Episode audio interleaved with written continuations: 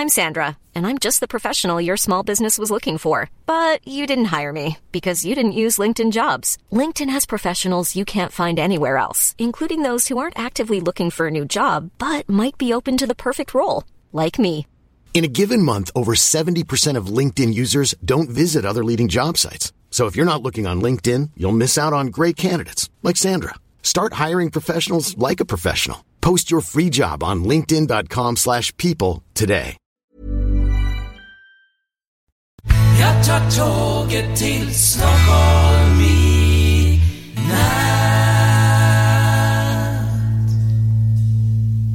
Hola, ¿qué tal? Soy Dani y esto es Haciendo el Sueco. Hoy es 28 de febrero de 2017. Hoy es el día del sembla. El sembla es un bollo, un bollo que está relleno de mazapán y nata. Y hoy es el día de comerlo oficialmente. Hoy en el trabajo pues nos han traído un bollo cada uno y nos lo hemos comido en la hora del, del FICA, que es la hora de la merienda. Y, y bueno, pues hoy quería hablar de, de un tema bastante candente en España, es sobre el tema de un autocar, que eh, hay una asociación eh, de muy muy religiosa católica por lo que he leído bastante de extrema no sé si existe eso de extremo catolicismo. Bueno pues sería más o menos más o menos eso. He estado visitando su página web y la verdad es que dan miedo dan mucho miedo. Parece que vengan de la edad media Eh, bueno pues esta gente ha hecho ha montado un autocar lo ha pintado eh, bueno ha puesto unos, unos adhesivos que más o menos dicen el- los niños tienen pene y las niñas vulva y digan, digan te digan lo que digan. Y es una contracampaña que se originó de, un- de, un- de una campaña en contra de la transfobia es decir de- del odio o del miedo a los eh, transexuales. Y sobre todo iba de- dedicado a los niños y niñas que pues no se sienten pues de sexualidad y que tienen verdaderos problemas y sobre todo eh, rodeados de una sociedad pues eh, que, que no tolera eh, o no acepta eh, pues este tipo de singularidades que bueno se han dado ahora y se han dado siempre. Eh, pero siempre anteriormente siempre se han mantenido pues ah, en secreto eh, pero bueno, esto siempre ha existido.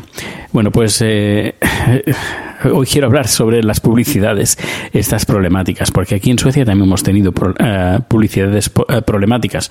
No sobre este aspecto, porque el tema de la sexualidad es algo muy personal y nadie se mete con nadie por ser o acostarse con quien, con quien sea. Mm, Esto está bastante mal visto, meterse con la sexualidad de los demás, porque es algo, repito, es algo personal. Eh, lo que sí, la campaña, una campaña, bueno, campañas publicitarias que hemos tenido problemáticas ha sido la del partido político de la extrema derecha, la Democra- Democraterna. En las anteriores elecciones, cuando, estuve aquí, creo que fue en el año 2010 o 2011, ahora no recuerdo, creo que fue el 2011, 10, 2010, sí.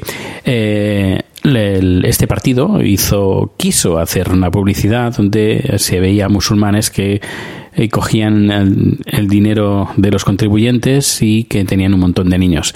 Es una publicidad que aquí intentaron contratar a una empresa sueca para que les hiciera la publicidad, pero se, no hubo ninguna empresa que les aceptara hacer esta publicidad.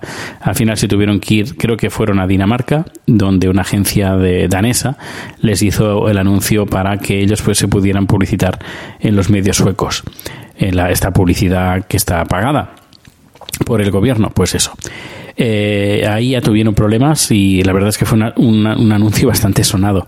E intentaré ponerlo el enlace en las notas del programa, eh, este anuncio. Luego, más adelante, eh, y no hace mucho, eh, también montaron otra campaña también en contra de los inmigrantes. Esta vez lo pusieron en el metro y también en algunos autocares eh, que hablaban, eh, atacaban directamente a, la inmigración, a la inmigración, a los inmigrantes y sobre todo a la gente que últimamente está pidiendo dinero, pidiendo caridad, sobre todo el colectivo rumano, que porque he de decir y alguna vez, alguna vez lo he hablado aquí, sobre todo este colectivo rumano que está pidiendo caridad aquí es, eh, bueno, han hecho incluso reportajes aquí en Suecia, en Estocolmo, es una especie como de mafia, es decir, los traen aquí, los ponen en la calle, eh, hay varias gente que se encarga pues de darles de comer, de, recoger el dinero y luego pues se van al Forex Bank, que es un banco de, que, se hacen pues traspasos de entre países, eh, bueno, es un, no es un banco banco, sino más bien un banco de, de cambio y ahí van, incluso hay fotos y vídeos de la gente que graba a, esta gente a, esta, este grupo de, de, gente que pide, pide dinero de los montones de billetes que, que, ingresan. Además los ves también a esta gente que está haciendo la ruta, de toda la gente que está pidiendo caridad, pues los ves con teléfonos, pues bueno, con iPhones, con eh, Galaxy S7, es decir, que los ves con, con teléfonos bien, bien potentes, eh, que son, tampoco son muchos, tampoco, tampoco es mucha gente, no se puede, no, no se podía generalizar de que la inmigración aquí eh, todos todos van en este en este aspecto. Y bueno, como siempre, me he dejado otra vez el ahí ya está, vale. Bueno, pues em, esta publicidad también tuvo serias repercusiones y al final, si no recuerdo mal, retiraron los, los anuncios. Em, y bueno, pues eh, ya está, es el podcast de hoy. Eh, no quería hoy colgar el podcast de Kiruna, pero no aún no he tenido tiempo para terminarlo.